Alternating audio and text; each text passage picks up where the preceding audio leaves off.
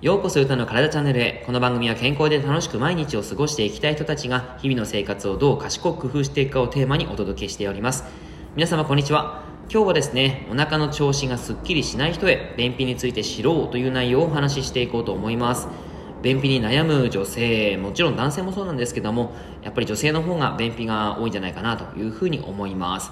便秘はですね、あの、とっても改善した方がいいものなので、その内容を今日お伝えしていきますから、ぜひ実践してみていただけたらと思います。はい。では、便秘について、そもそも便秘とは何でしょうかということで、便秘の定義というものは決まっていないそうですが、日本内科学会では、3日以上排便がない状態とか、えー、または毎日排便があっても残便感が残る状態残便感がある状態が、え、便秘だというふうに提唱しています。あとは便秘、えー、慢性便秘症診療ガイドライン2017年ちょっと古いやつですけどもそれによると本来体外へ排出すべき糞便を十分か十分量かつ快適に排出できない状態というふうに定義されています。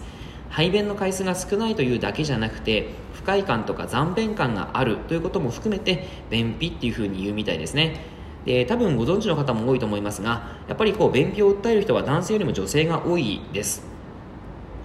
で便秘の症状ってどんなものなのかっていうと何日も排便がない便が溜まっている感じはあるが息んでも出ない、えー、下痢を、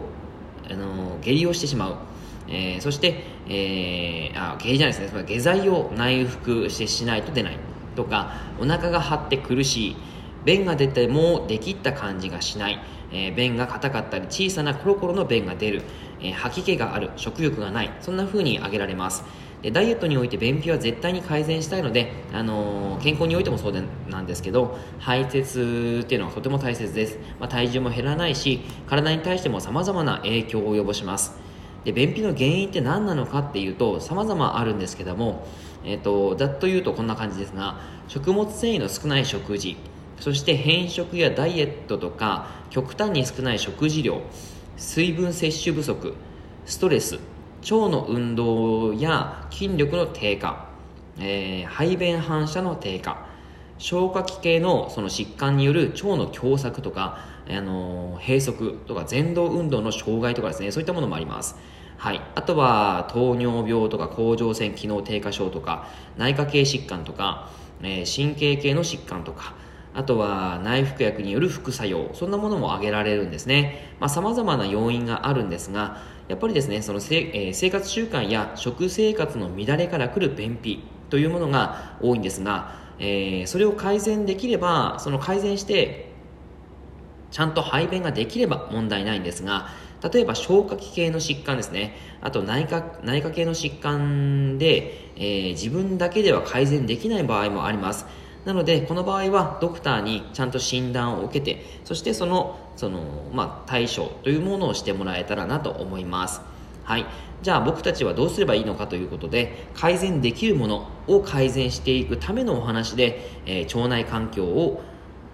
改善しよう知ることをしていこうという話になりますが、えー、腸についてですね。えー、まず腸内環境っていうのはやっぱりすっごい便の排便に対して対しては大切です。食べたものは口から消化管を通って肛門まで運ばれます。出ていくまでの時間はだいたい24時間から48時間程度というふうに言われてます。で実はですね便は約8割が水分で構成されてます。これが硬さに関係していきます。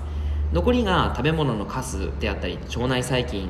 の死骸であったり、えー、腸あの腸の中の上皮細胞というのがあるんですね。これらは形を作るものなんですね。でこの割合で硬さや形が作られています、えー、まあ、ほぼ便ってですね水分で作られてるんだってことです。そして次に色や匂いなんですけども腸の環境がいい状態の時には善玉菌が優勢で、まあ、善玉菌が多すぎたらダメなんですけども、まあ、優勢の方で腸内は弱酸性に保たれています。こんな時はうんちは黄土色っぽくてである程度酸っぱい匂いになります。腸内環境が荒れている場合は悪玉菌優勢になると腸内はアルカリ性になって色は黒に近づいて強烈な匂いになってくるんですね。ちょっとお下劣ですけども、えー、うんちの色とか形匂いを認識することは大切です。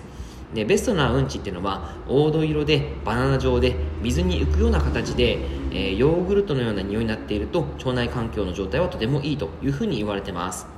はい。で便秘の問題なんですけどもそれは体内に毒素を蓄積させてしまうことです。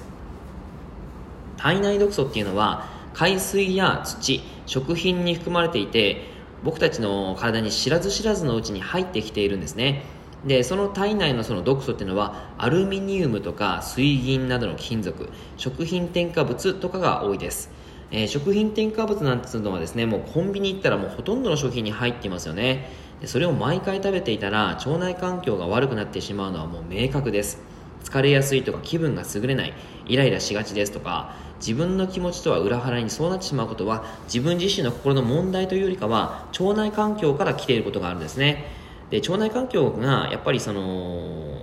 良くないと精神的なものにもつながってくるというふうに言われてます、まあ、心との相関関係があるみたいなね形で言われたりもしますがやっぱり腸内環境を整えるということは、えー、心にも体にも非常にいいというわけです。はい、なのでこの腸内環境を良くするためにもちゃんとですねその良くないものは食べない。食べないというか、まあ、あの嗜好品として扱うことをしてそして、えー、水溶性食物繊維たくさん取り入れてもらうといいかなと思います。あのまあ、水溶性食物繊維っていうのはいろいろとあるんですけども、あのまあ、食物繊維っていう一括りで、えー、取ってもらう感覚もいいかなと思います、えー、玄米であったり芋類であったり海藻類野菜あとキノコ類とかですね。そういったものをたくさん取るということを意識していただくと非常にいいかなというふうに思います。具体的な方法はですねまた明日にもいろいろと明日か明後日ぐらいにお伝えしていこうと思いますのでぜひ聞いていただけたらと思います以上になります。内容がいいなって思ったら周りの方にシェアしていただくと嬉しいです。